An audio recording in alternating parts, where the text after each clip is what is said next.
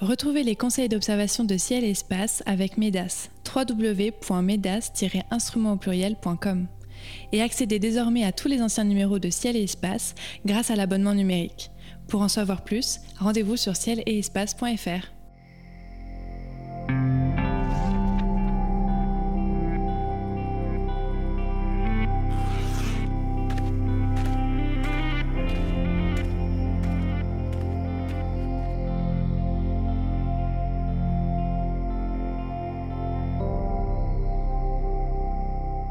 Bonjour à tous et merci d'être à l'écoute des éphémérides radio de Ciel et Espace. Comme chaque mois, conseils d'observation, coup de cœur, conseils photo et récits astro seront au programme de cette émission. Voici la liste des phénomènes célestes que nous vous conseillons d'observer en ce mois de janvier 2024. Les étoiles filantes quadrantides, qui sont à leur maximum le 4, la Lune en croissant qui est en conjonction avec Mercure, Vénus et Antares le 8, Callisto qui surplombe Jupiter le 11 et l'astéroïde Vesta qui passe sous la nébuleuse du crabe le 13 janvier. Nous commenterons ces spectacles en compagnie de Cyril Birnbaum et de Sébastien Fontaine, nos experts d'Univers Science. Nous ferons aussi un petit focus sur la nébuleuse d'Orion, actuellement splendide dans le ciel d'hiver. Bien sûr, Cyril nous dévoilera sa chronique photo dans une vingtaine de minutes et Sébastien nous fera le récit d'un événement passé en début d'émission. Messieurs, bonjour. Bonjour. Bonjour. Et meilleurs vœux pour cette nouvelle année. D'ailleurs, qu'est-ce qu'on peut vous souhaiter pour cette nouvelle année, Sébastien?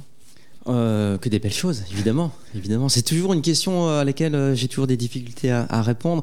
Des podcasts fabuleux. Ah, des podcasts fabuleux. Et beaucoup, beaucoup d'auditeurs. Voilà, plein d'auditeurs. Et puis euh, qu'on soit toujours à l'heure pour les enregistrer.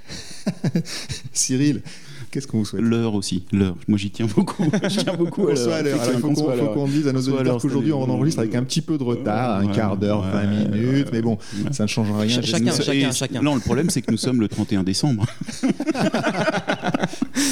Petit menteur. Alors, Sébastien, on va commencer. C'est vous qui inaugurez chaque mois cette émission avec votre chronique consacrée à la petite ou la grande histoire de l'astronomie.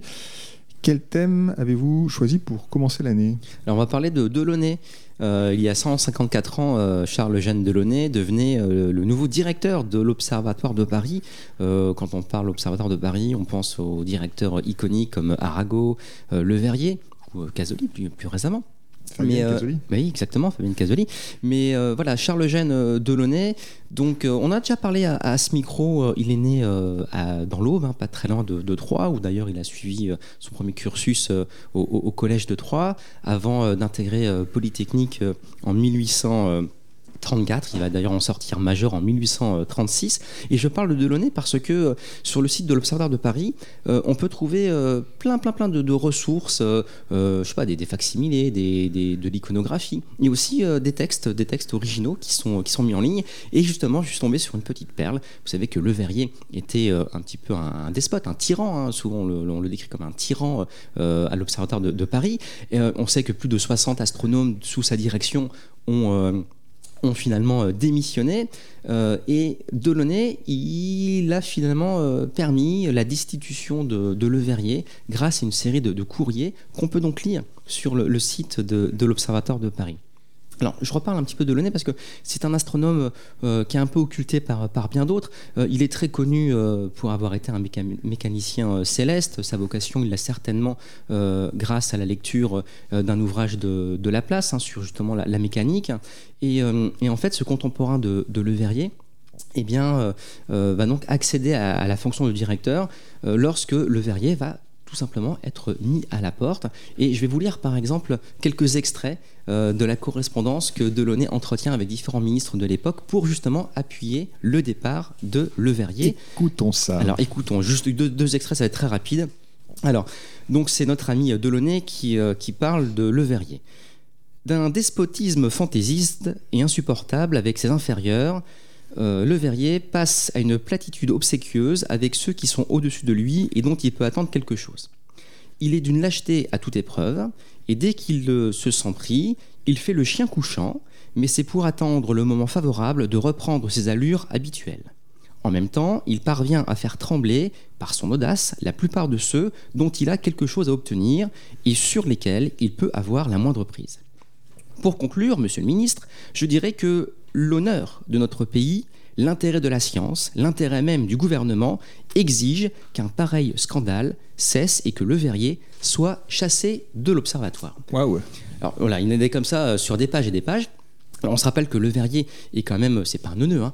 Euh, on lui doit quand même la découverte euh, par le calcul de, de Neptune. Euh, Voilà, c'était quand même quelqu'un de, de- de très carré sur le plan scientifique, mais c'est vrai qu'il était assez insupportable. Donc effectivement, je passe les détails. Le Verrier euh, se fait euh, virer finalement de l'observatoire, Delaunay prend sa place et Delaunay euh, va commencer par réformer bien sûr un petit peu l'observatoire parce que le Verrier y a pris ses aises, hein. il avait par exemple détruit la salle de conférence, hein, l'auditorium pour en faire ses appartements privés, c'est qu'un exemple parmi tant d'autres et malheureusement notre ami Delaunay eh bien, euh, euh, ingénieur euh, de son état, il, a fait l'école des mines, eh bien, il va malheureusement décéder de façon prématurée dans la rade de Cherbourg qu'il inspecte hein, pour une visite d'inspection sur. La rade de Cherbourg vient d'être- inaugurée. Et malheureusement, hop, il, il tombe à l'eau, il décède, plus de directeur à l'Observatoire de Paris. Et qui rappelle-t-on à l'Observatoire de Paris pour prendre la direction de l'établissement? Le verrier. le Verrier. Incroyable. Et donc le retour de Le Verrier. Donc voilà cette parenthèse Delaunay. Alors Delaunay, on lui rend hommage hein, dès, dès son décès. Un cratère lunaire porte son nom, un astéroïde, ça c'est plus récent. Et plus étonnant, euh, le nom de Delaunay figure sur la Tour Eiffel, puisqu'il y a toute une série de, notamment de, de scientifiques euh, voilà, qui ont été, euh, dont on a rendu hommage finalement. Et donc son nom est gravé sur la Tour Eiffel avec quelques-uns de ses camarades. Eh bien, merci pour cette petite évocation d'Eugène Delaunay. Euh, on commence la liste des événements observables ce mois-ci avec quelques étoiles filantes. Cyril, c'est le 4. Les quadrantides, qui sont un essaim qui réserve parfois de très belles surprises. Euh, sauf que là, le pic ne dure que quelques heures, je crois. Ah ouais, en fait, le, vrai souci, c'est qu'il est à 12h53 TU, quoi, en plein jour. Donc, euh, à moins d'augmenter votre empreinte euh, carbone et d'aller un peu plus loin, euh, c'est pas, pas tout de suite gagné. Euh, au moins pour le maximum. Alors, ce qui se passe, c'est qu'en réalité, du 1 au 5 janvier, on, on peut en voir hein, des, des étoiles filantes. Euh, au moment du pic, on parle de deux étoiles filantes à la minute, donc entre un peu plus d'une centaine par heure. Euh, et là, l'autre souci qu'on va avoir, en fait, c'est, euh, bon, bien sûr la météo, mais c'est aussi la Lune. C'est-à-dire qu'il y aura quand même la Lune. La Lune, elle est à, demi-quartier, c'est une moitié de Lune, là. Euh, elle va se lever vers 1h du matin, donc dans la nuit du 3 au 4. C'est-à-dire que vous l'aurez sur la, sur la matinée. Euh, mais ça n'empêchera pas d'essayer d'observer. Donc en fin de matinée, le, le 4, pardon, dans la nuit du 3 au 4, donc en fin de matinée, et puis en début de soirée euh, dans l'autre sens. Euh, donc vous devriez sans problème en voir quelques-unes.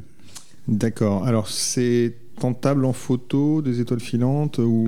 Oui, oui, oui, c'est assez facile. En plus, là, le, ciel, comme le soleil se couche vers 17h, un petit peu après 17h, et dans l'autre sens, il se lève euh, après, un petit peu avant 9h.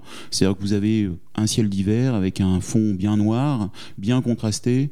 Donc, il suffit bah, de prendre un pied photo, un appareil photo, euh, plutôt un grand champ, de pointer, là, vous pouvez pointer plutôt donc à l'opposé de la Lune, tant qu'à faire. Euh, donc ça peut être euh, bah, plein nord, hein, quadrantite, c'est Bouvier, euh, Grand Ours, hein, le, le radian. Et à ce moment-là, bah, l'idée en fait c'est de monter en sensibilité, maximum de sensibilité et temps de pause bah, en fonction de la qualité du ciel, donc avant que ce soit complètement blanc. Donc ça veut dire que sur en ville vous allez faire des pauses très très courtes forcément et en race campagne ou à la montagne vous, allez pouvoir avoir quelques secondes de pause avec euh, 3200 ou 6400 ISO. Très Voilà. bien. Alors, tentable éventuellement le 3 ou le 4, mais euh, c'est aux il- antipodes. Mais je suis en train de penser, il y a quand même une autre solution. Euh, alors, je sais pas si vous vous, vous souvenez, en fait, c'était dans les années 90. Ça a été un précurseur, c'est Pierre Terrier. Pierre Terrier, en fait, il avait, euh, euh, il avait un récepteur qu'il avait dû acheter en Roumanie, donc à Bucarest, un récepteur HF, là. Et euh, pendant qu'on observait, euh, bah, c'était l'ancien observatoire de l'association française d'astronomie Agnan. Donc, il pointait une antenne qui avait une sorte, c'était une sorte de râteau, hein, relié à, donc à, son, à sa TSF euh, qui était donc sur des ondes qu'on n'a pas en France, donc dirigé plein est. Et ce qui se passait, c'est que dès qu'il y a une étoile filante qui rentre dans l'atmosphère, donc là, qu'il fasse jour ou nuit, c'est pas un problème. Euh, elle ionise derrière elle, ça fait une sorte de plasma là, et en fait ça rebondit, c'est-à-dire que l'onde qui arrivait de Roumanie, de la radio rebondit, donc c'est à 1500 km hein, ou un truc comme ça, ou 2000 km, ça rebondissait sur la, queue de l'étoile filante, et on entendait pendant une fraction de seconde un petit texte en roumain en fait, la radio roumaine. Donc c'était assez marrant parce que au moment des pics, je me souviens sur les nuits des, étoiles, c'était euh, peut-être les premières nuits euh, des étoiles filantes là. hein. Euh, donc on était sur la terrasse et pendant qu'on voyait, juste avant d'ailleurs, avant de voir l'étoile filante, donc visuellement, on entendait et après ça continuait, etc. Et après, ça s'est complètement développé parce qu'il y a eu des, on pouvait prendre des PC avec un petit logiciel qui, je, je crois, qui s'appelait Colorgram ou un truc comme ça, et vous aviez en fait, vous pouviez faire des statistiques de, euh, de, de moments où ça percevait en fait euh, l'onde euh, l'onde donc de la radio euh, lointaine. Alors depuis avec Vigiciel et Fripon, euh, bah, ça s'est carrément amélioré puisque euh, maintenant on utilise, enfin ils utilisent carrément des radars militaires qui sont pointés. Il y en a un qui doit être pointé vers Dijon. Donc toutes les antennes en France sont dirigées vers Dijon. Et de la même façon, en fait, dès que vous avez le une étoile filante qui rentre dans l'atmosphère, bah, on s'envoie un petit signal, on reçoit le, le signal du radar, sinon on ne le reçoit pas, et vous pouvez comme ça faire des statistiques. Donc eux, les radios amateurs qui vont écouter les étoiles filantes auront vraiment le pic, le nombre d'étoiles filantes forcément, euh, et puis euh, de temps en temps il y a plusieurs pics. Parce que euh, forcément, c'est-à-dire que c'est des prévisions, hein, des prédictions, et la prédiction dit 12h53, mais il y en a peut-être une qui est à 10h, et puis il y en avait peut-être une la veille. Voilà. Très bien, donc ça c'est une façon euh, assez originale d'observer les étoiles filantes. Elle n'est peut-être pas accessible à tous nos auditeurs, mais en tout cas c'est intéressant de connaître cette, euh, stratégie euh, assez originale. On passe au 8. Alors le 8, euh, beau rapprochement entre la Lune en croissant parée de sa lumière cendrée, Mercure, Antares et Vénus. Alors ça Sébastien, on contemple ça à l'œil nu? Oui, le matin, vers le sud-est, voilà, vers, vers 7h30, c'est pratique parce que voilà, euh, on est tous levés, je pense, à, à 7h, à 7h30. Et euh, mon petit conseil, c'est d'observer le 8 et le 9 d'ailleurs. Parce que euh, le, rapprochement euh, s'étale sur au moins deux jours et ça permet aussi de revoir euh, la Lune progresser, puisque le 8, elle se trouvera donc au petit matin sur la droite de l'étoile Antares, l'étoile principale du Scorpion, une belle étoile rouge. Et puis le 9, eh bien, elle aura dépassé l'étoile Antares pour se rapprocher de l'horizon et donc se trouvera plutôt sur sa gauche. Donc c'est plutôt chouette avec une belle lumière cendrée, ce clair de terre dont on a déjà parlé à ce micro. Euh, euh, On en a déjà parlé, mais ça vaudrait peut-être le coup de rappeler rapidement de quoi il s'agit quand même. Ah oui, oui. Alors bah, la Lune, euh, la Lune présente des phases, bien sûr, et quand le croissant est extrêmement fin, comme ce sera le cas donc le 8 et, le 9, hein, eh bien, quand on observe la Lune, on voit certes le croissant lunaire, qui est donc la partie de la Lune directement éclairée par, par le Soleil, et malgré tout, depuis la Terre, on voit le disque lunaire complet, mais avec une teinte légèrement grisâtre, un peu comme une pénombre. Eh bien, cette lueur, faible lueur, euh, qui nous permet de voir la Lune, provient directement de, la Terre. C'est vraiment un clair de terre que cette lumière cendrée. Et c'est vrai que la lumière cendrée s'observe euh, dans les crépuscules, puisqu'il faut que la Lune soit angulairement parlant assez proche du Soleil. Et donc, c'est quelque chose qui ne peut se voir qu'aux alentours de la nouvelle Lune, un peu avant ou un peu après. Magnifique euh, spectacle à observer donc le 8 et le 9. Le 11 janvier, Callisto passe au-dessus du pôle nord de Jupiter. Alors pour commencer d'ailleurs, ça me donne l'occasion d'adresser un petit clin d'œil euh, à mon collègue Guillaume Langin, heureux papa depuis quelques semaines d'une petite Callisto. Ah, il, a, il changé, c'est plus Pamela. C'est Callisto et c'est tellement sûr. plus joli. Tu, toi, tu croyais que c'était Jacqueline, non? Euh, ouais, bah, j'ai envoyé un faire-part d'ailleurs de remerciements, de, de félicitations. Mince. Callisto, qui est Callisto. donc, on le rappelle, satellite de Jupiter. Euh, et puis, euh, Cyril, c'est peut-être l'occasion de parler une dernière fois de Jupiter, justement, parce que dans les mois qui viennent, euh, elle sera de moins en moins observable. Ah oui, elle va se coucher tôt. Elle va se coucher tôt. elle va quasiment se coucher euh, avant le lever du soleil. Enfin, avant le coucher du soleil. Donc. Alors là, elle est encore visible pour l'instant. Euh, Callisto qui passe au pôle nord de Jupiter, ça se passe à quelle heure? Bah, ça va se passer vers, euh, vers 22h au final, entre 22h et 23h30, là, si vous voulez, juste pile poil au-dessus. C'est assez amusant à regarder. Euh, ce qui se passe, c'est que Jupiter va passer au méridien un petit peu avant 20h. Euh, le Soleil sera déjà couché. Elle va se coucher, euh, Jupiter, vers 2h, un peu avant 3h, vers 2h43. Là.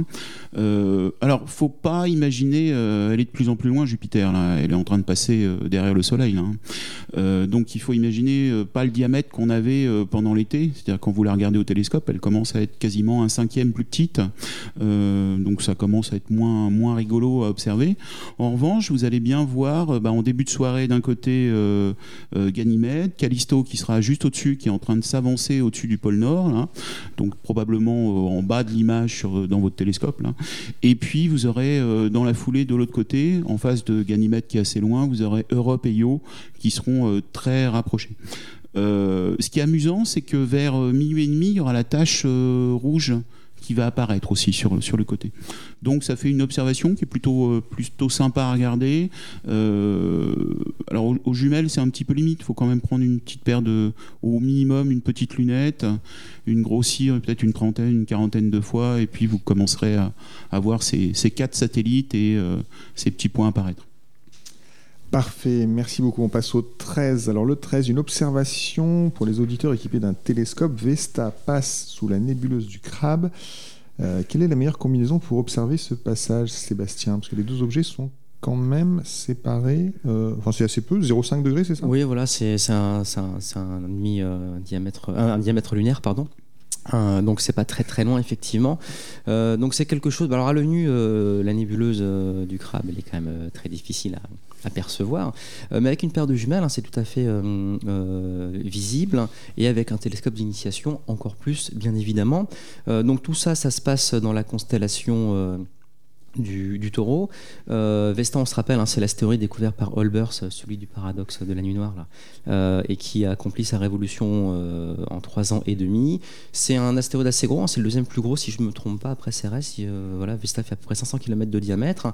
Et donc, voilà, ce rapprochement est assez commun, finalement, parce qu'on on est proche de l'écliptique, finalement. Et donc, c'est vrai que la nébuleuse du crabe, M1, reçoit régulièrement la visite d'astres du système solaire, la Lune, les planètes, ou bien sûr euh, les astéroïdes comme euh, le 13. Alors ça avance très vite, hein, c'est rigolo parce que si vous observez le 12, le 13 et le 14, eh bien vous mettez en évidence également la, vitesse euh, réelle de, l'astéroïde, puisque c'est de place de quelque chose de, l'ordre de 10 minutes d'arc par jour.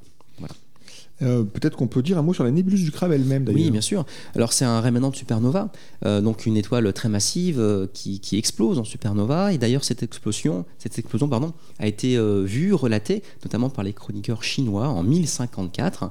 Et donc depuis qu'on a des moyens d'observation pour grossir un petit peu son image et la rendre plus lumineuse, eh bien on se rend compte que les filaments de la nébuleuse eh bien, se développent dans l'espace. C'est quelque chose qui se mesure d'ailleurs sur quelques années seulement d'observation que les amateurs peuvent d'ailleurs tout à fait entreprendre.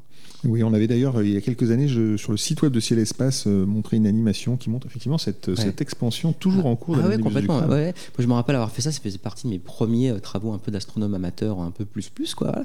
Et de, de au départ, de, de, regarder des photographies qui avaient été prises par des copains, et puis ensuite, voilà, faire nos propres images pour justement suivre un petit peu l'évolution euh, de cette nébuleuse. Et on estime que dans quelques siècles, quelques millénaires, on ne verra plus rien. C'est un petit objet quand même, Cyril, pour l'observer, enfin pour la photographier, la nébuleuse du crabe, comment il faut s'y prendre? Euh, j'ai honte, en fait, j'ai jamais fait. C'est un des objets où j'ai jamais photographié. Ouais, c'est incroyable. ouais, c'est vrai, je suis désolé. C'est vrai, alors j'ai essayé de comprendre pourquoi je l'avais pas fait, mais je pense que c'est parce qu'il fait froid. J'imagine bêtement. Un objet du ciel d'hiver. c'est moins fréquent. Alors Pourtant, c'est bien. Alors comment je ferais ouais, c'est ça. Euh, là, clairement, en fait, bon, c'est plus grand que que la nébuleuse de la Lyre. Enfin, c'est même beaucoup plus grand. Donc, ça a un bon diamètre. C'est ce que disait Sébastien, c'est-à-dire qu'au télescope, au paire de jumelles, on voit une petite tache et au télescope, on voit bien un truc. Enfin, on discerne pas les, les petites arêtes dans tous les sens non plus. Hein. Mais, euh, mais euh, donc, c'est un, bon, un bon diamètre quand même. Donc là, typiquement, en fait, je prendrais quand même un télescope avec euh, de la focale pour le faire. C'est-à-dire que je prendrais bien de peut-être un C8, enfin un télescope avec un Schmidt Cassegrain avec 2 mètres de focale, et puis une caméra derrière directement au foyer. Et là, il faudrait faire des pauses je pense, une équivalent d'une heure de pause, enfin, en faisant plein de petites pauses de 2, de, de, de 3 minutes, de 4 minutes, en fonction du, du, suivi de votre instrument. Et après, une fois que vous avez vos, euh, bah, vos 20 images de 3, de 3 minutes, par exemple, euh, et bah, il faudra additionner ces images, euh, faire les traitements qui vont bien pour mettre en évidence la nébuleuse. C'est comme ça que je ferai. Euh, si vous prenez un euh, une équivalence, alors ce qui, est, ce qui est plus fréquent en parallèle, enfin, si vous voulez, vous n'avez pas le moyen d'avoir une si grande focale, c'est-à-dire que si vous prenez peut-être un, un 200 mm ouvert à 2.8 en mettant un doubleur. sur un appareil photo Sur un appareil photo en direct, en suivant. C'est-à-dire que là, vous allez la mettre en, Enfin, vous allez voir quelque chose qui s'apparentera à une petite tâche. Vous pourrez dire, elle est là, hmm. mais ça restera une une petite tâche pas définie comme quand vous regardez dans mais une on aura le contexte. Mais il y aura effectivement le contexte et... parce que ce qui est rigolo c'est qu'il y, a une étoile pas loin hein. c'est à dire que le là vous êtes dans le taureau euh, donc il y a le débarrant et puis sur la droite il y a les iades là. Et puis euh, ça fait une sorte de Y allongé le taureau. Et euh, donc sur la barre qui est pas vers le cocher donc vers la constellation qui ressemble un peu à une, maison à l'envers. donc il y a l'étoile du dessous, et cette étoile du dessous, bah, c'est un, petit champ de, enfin même pas un petit champ de, télescope au final pour remonter et tomber sur sur M1. Oui, parce que je l'ai pas pris en photo, mais je l'ai vu. Vous nous et même, je l'ai même vu dans un. Le, plus beau, c'était dans un 400 mm là, 400 mm, euh, peut-être à 200 ou 300 fois, ça commence à être joli. Et en plus, si vous, enfin, je veux dire, il y a des filtres euh, au 3 ou ou euh, enfin qui vous permettent de mettre en évidence les nébulosités. C'est assez joli. Très bien, la nébuleuse du crabe, donc une, euh, le résidu d'une étoile qui a explosé. Alors, puisqu'on parle de la mort d'étoiles, on fait un petit focus sur l'autre euh, et l'autre étape importante, c'est la naissance de la vie des étoiles avec la nébuleuse d'Orion. C'est vraiment un, très bel objet et en fait, en ce moment, c'est la meilleure période pour l'observer. Cyril, alors est-ce qu'on peut préciser d'abord pour nos éditeurs que cette euh, nébuleuse euh, est visible évidemment à l'œil nu? Vous parliez de la nébuleuse du crabe, elle est difficile, enfin elle n'est pas visible à l'œil nu, mais la, nébuleuse d'Orion elle est visible. Alors là c'est carrément facile. Euh, alors en ville non, il faut quand même une petite paire de jumelles, enfin pour arriver à le, sortir, enfin au moins à Paris, si vous êtes à la campagne, vu que maintenant les lampadaires s'éteignent à 10 heures, c'est plus un problème. effectivement, donc faut repérer Orion, euh, donc c'est le Orion. Au milieu d'Orion, donc ça fait quatre grosses étoiles là, euh, et au milieu il y a trois petites étoiles euh, alignées. Sur ces trois étoiles, vous prenez celle du celle du, enfin celle du bas, enfin vous descendez et il y a effectivement une tache floue que vous voyez à l'œil nu sans aucun problème. C'est plus facile à observer que la galaxie d'Andromède en plein été quoi. En plus pareil, on est en hiver, le ciel est bien noir, euh, c'est-à-dire que vous pouvez même l'observer euh, dès le début de la soirée, une fois que le soleil est couché, euh, une heure après c'est bon quoi. 7 hmm. heures avant, avant d'aller manger c'est bon. Donc la repérer c'est facile, c'est assez facile à l'œil nu. Qu'est-ce qu'on voit dans des jumelles? Qu'est-ce qu'on voit dans un télescope? Alors dans des jumelles vous allez voir euh, donc vous pointez les trois étoiles qui forment le baudrier d'Orion. Euh, une fois que vous êtes sur ces trois étoiles, bah, vous descendez d'un champ de jumelles et vous allez tomber sur une petite tache euh, qui, a, qui a qui n'a pas forcément encore de forme, on va dire. C'est-à-dire que vous voyez un petit truc flou où vous discernez, vous discernez pas ce, dont je vais vous parler juste après.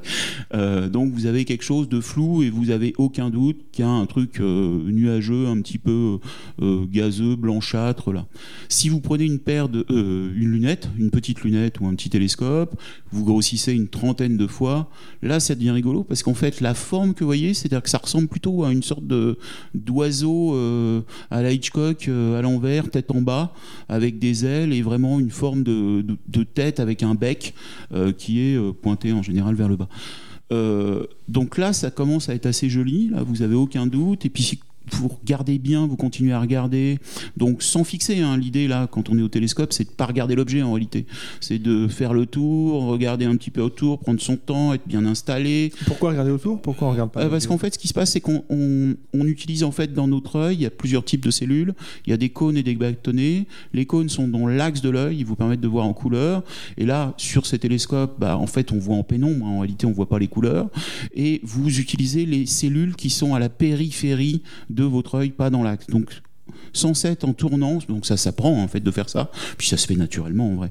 Euh, à ce moment-là, en regardant, on va dire un peu de côté, mais dans l'oculaire, dans l'oculaire, juste à côté, juste à côté de l'objet, en fait, vous voyez beaucoup plus de choses, et là, vous allez commencer à voir en fait des petites structures dans le dans cet oiseau euh, imaginaire.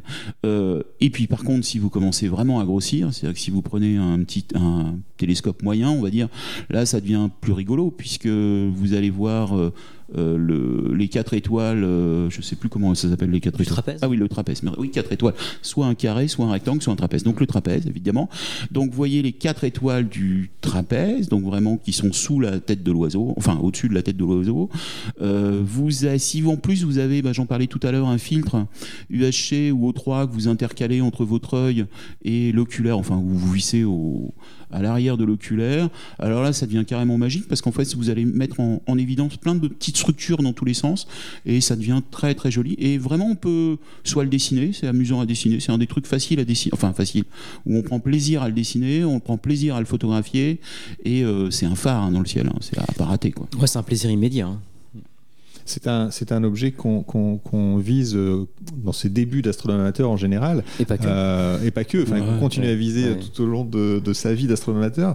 Euh, on, on peut expliquer ce que c'est quand même comme objet, euh, Sébastien? Oui, bah vous l'évoquez, donc c'est une pouponnière d'étoiles, c'est un grand nuage moléculaire, gaz, poussière, euh, qui se fragmente et dont les fragments se, se condensent jusqu'à former finalement des systèmes planétaires entiers, euh, des étoiles. Euh, en premier lieu, on estime qu'il y a cet hydrogène pour produire euh, 10 000 étoiles comparables au Soleil, et donc le processus de formation d'étoiles a commencé il y a plusieurs millions d'années, et on parlait de, de l'amas à l'intérieur de la nébuleuse, donc le, le trapèze.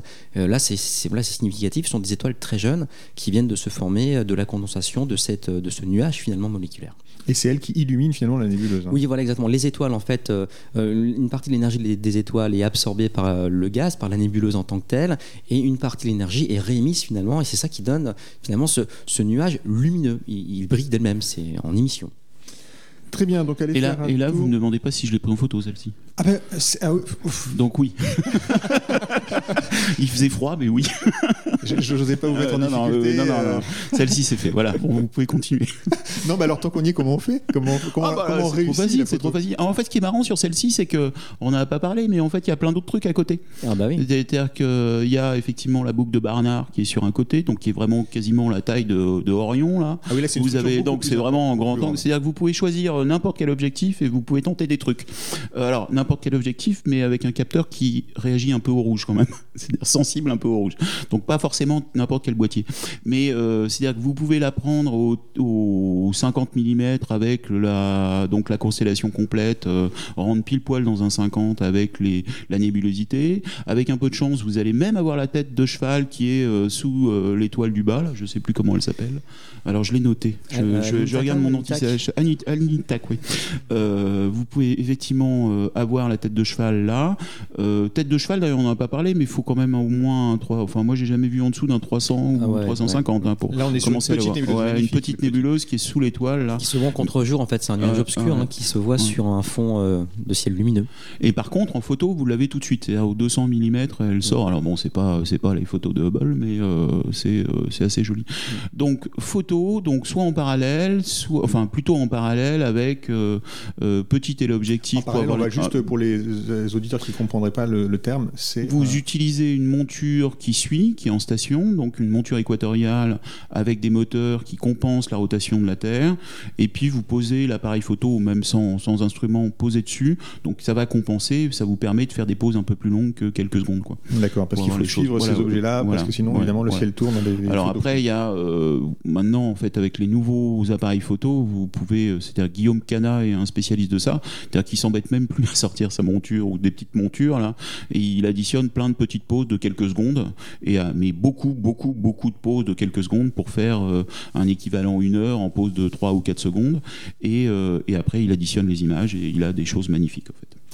Très bien, merci pour ce petit voyage dans la constellation d'Orion.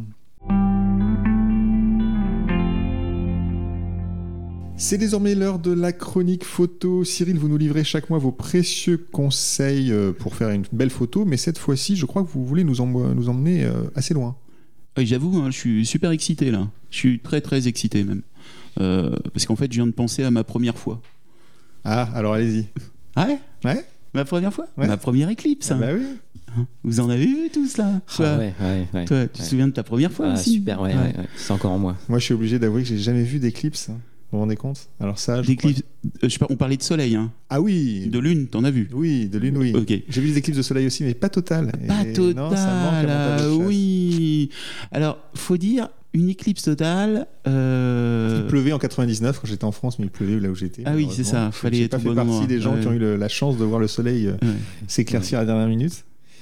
Oui, moi aussi, j'étais sur Reims, euh, entre Reims et Vouziers, il pleuvait, mais euh, on avait euh, sélectionné un petit peu différents sites d'observation possibles avec des, des fuites euh, envisagées avec différents véhicules en pleine campagne. Et euh, j'ai eu la chance, j'étais avec euh, quelques copains, dont Bono qui nous écoute là. Et euh, grâce à son 4x4, on a pu traverser un champ. C'est dingue, j'ai la même histoire. C'est vrai? Mais Bon. t'es- on n'était pas dans la même voiture. Bah non, je crois pas. Ouais. Et, et- et donc, ouais, cette éclipse de 99, euh, donc c'est ma première éclipse. Grand souvenir, évidemment, sûrement des plus beaux souvenirs de ma vie. Euh, euh, J'en avais beaucoup parlé parce que j'étais déjà, euh, je travaillais au planétarium à Reims avec le club d'astro pendant plus de deux ans avant l'éclipse, on en parlait beaucoup. Donc on voulait la voir cette éclipse, c'était le truc qu'il fallait faire. Et comme vous le disiez, David, la météo n'était pas forcément avec nous ce jour-là, et donc il a fallu vraiment courir dans la boue pour voir le phénomène. Donc après une course folle en 4x4 et à pied, eh bien l'appareil photo évidemment est resté dans la voiture. Mais euh, je me suis retrouvé euh, les genoux euh, dans la boue avec mon appareil photo jetable en carton. hein, et donc j'ai fait quelques photos jetables et les souvenirs sont tout de même euh, sur la pellicule. Voilà, je chire encore ces images. et et- et c'est vrai que c'est un moment indescriptible puisque le phénomène, on a beau l'entendre, le lire, euh, l'expliquer. euh, bah non, tant qu'on l'a pas vu, Ah on bah a voilà. raté sa vie. Moi je vais écouter Cyril quand même nous raconter Ouais, pourquoi il s'intéresse autant aux alors. éclipses en ce moment. Alors, pourquoi? Parce qu'il se trouve que probablement, en avril, le 8 avril, je serai aux États-Unis pour voir la prochaine, Ah, qui va durer un peu plus de 4 4 minutes. Donc, je suis en ce moment en train d'essayer de, bah, de, de préparer cette éclipse. En fait, ça se prépare une éclipse.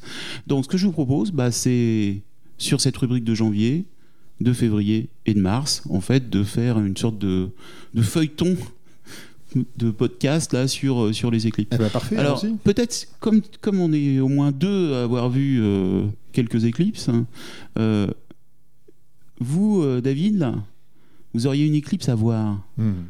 Vous diriez, qu'est-ce qu'il faut que je- Qu'est-ce qu'il faut surtout pas que je rate?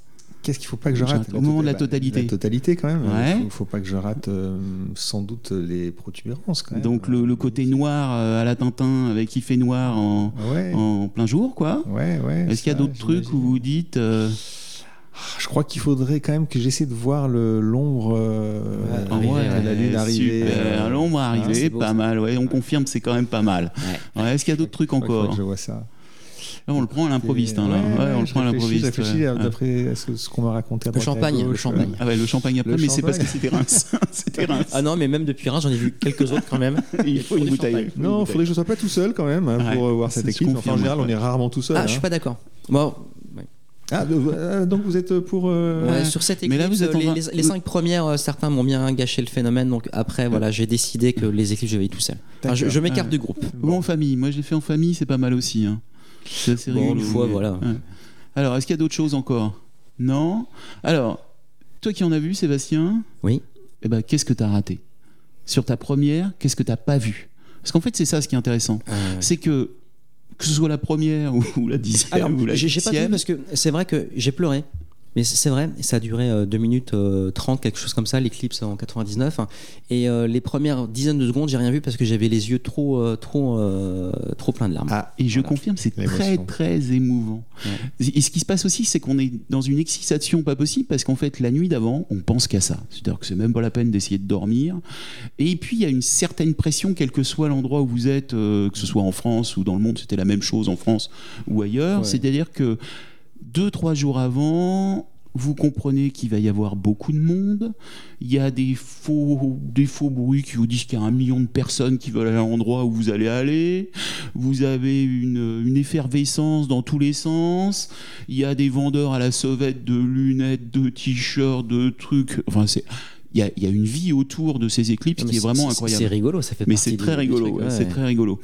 Euh, ce qui se passe aussi, c'est que, euh, bah, tu le disais tout à l'heure, c'est-à-dire que vous êtes obligé d'avoir plusieurs plans euh, pour, euh, bah, en, en cas de mauvais temps, et, euh, et, euh, et d'avoir un peu des tactiques pour savoir dans quel sens vous partez. Enfin, il y a une petite stratégie quand même.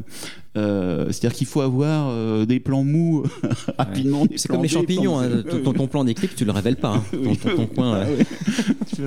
Et après, effectivement, tu as raison, c'est-à-dire qu'il y a aussi le côté euh, est-ce que y- on y va à plusieurs, est-ce qu'on y va tout seul?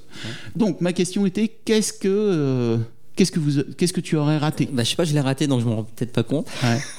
Je, n- Je sais pas. Donc alors, il y a effectivement l'ombre qui arrive. Bah, les ombres volantes. le- Il y a les ombres volantes sous les arbres, c'est-à-dire que tout d'un coup, vous avez en fait euh, des petits croissants, euh, quelques minutes avant, des petits croissants de, de soleil sur le sol. Euh, Il y a un truc qu'on fait pas souvent, c'est qu'on fait pas un 360 degrés à un moment. C'est-à-dire qu'au moment de la totalité, se tourner et regarder derrière, c'est assez délirant. C'est beau de regarder les gens qui regardent. Et effectivement, regarder l'effervescence encore, entrant, entendre les gens dans tous les sens, c'est assez chouette. Donc voilà, prochaine rubrique, ce sera bah, choisir le lieu. Dans un mois, rendez-vous dans un mois au prochain Et podcast. c'était quoi la rubrique ce mois-ci? La rubrique, c'était euh, bah, euh, Se- se, se préparer, préparer, se préparer. C'est c'est un, c'est teaser, c'est ça. Là, c'est la pression qui va monter euh, dans les semaines à venir. D'accord. Parfait. Magnifique, très bien. Eh bien écoutez, voilà, nous approchons de la fin de cette émission. Cyril Sébastien, c'est le moment de dévoiler votre coup de cœur, un astre, un livre, une exposition, une mission spatiale, un festival, un astronome. Euh, Sébastien, vous avez la parole. Alors c'est euh, une exposition. euh, explorer l'infiniment, une exposition qui se tient à Paris. Alors pardon pour les auditeurs qui ne sont pas parisiens, j'ai eu quelques remarques il y a quelques semaines à ce propos-là, mais tant pis. Donc cette expo c'est aux arts et métiers.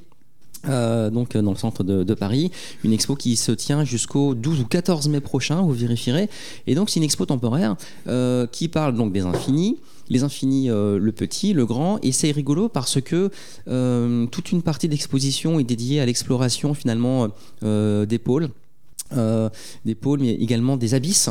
Euh, c'est très intéressant. Et puis après, on s'intéresse à la Terre. Et puis, évidemment, ce qui se passe bien au-dessus de l'horizon euh, terrestre. Et donc, vous avez beaucoup de champs scientifiques et techniques qui sont mis en avant. Et également des portraits d'explorateurs. Donc voilà, donc une exposition qui se visite en à peu près deux heures. Et c'est aussi bah, le prétexte pour visiter le musée des arts et métiers euh, qui propose dans ses collections bon nombre d'objets euh, scientifiques et techniques euh, de premier plan. Euh, je pense par exemple à une collection d'Astrolabe euh, qui ne peuvent que séduire euh, les, les gens qui aiment euh, les choses du ciel et de l'espace. Parfait, nous ne manquerons pas cette exposition. Cyril, quel est votre coup de cœur? Euh, c'est un outil en fait, c'est un outil assez pratique. C'est-à-dire qu'on parlait tout à l'heure de, de la nébuleuse du crabe M1 là. C'est bah, pour ceux qui ne sauraient pas où, la trouver. En fait, c'est un atlas du, ciel qui est euh, téléchargeable, euh, qui est euh, gratuit, qui est imprimable même en feuille A3 si vous voulez, donc grand grand format. que vous le récupérez sur le site qui qui s'appelle Deep Sky Watch et le le l'atlas il s'appelle Dead Sky Hunter H U N T E R. L'intérêt, en fait, c'est que vous pouvez soit, soit en fond noir avec les étoiles blanches si vous êtes sur votre, sur votre téléphone, soit en fond blanc si vous l'imprimez. Euh, tentez pas, ça c'est une erreur qu'on a, je pense qu'on a tous fait à un moment. C'est-à-dire que le côté d'avoir un atlas sombre, noir avec les petites étoiles blanches, c'est-à-dire quand on l'éclaire avec une lumière rouge, tout est noir. hein.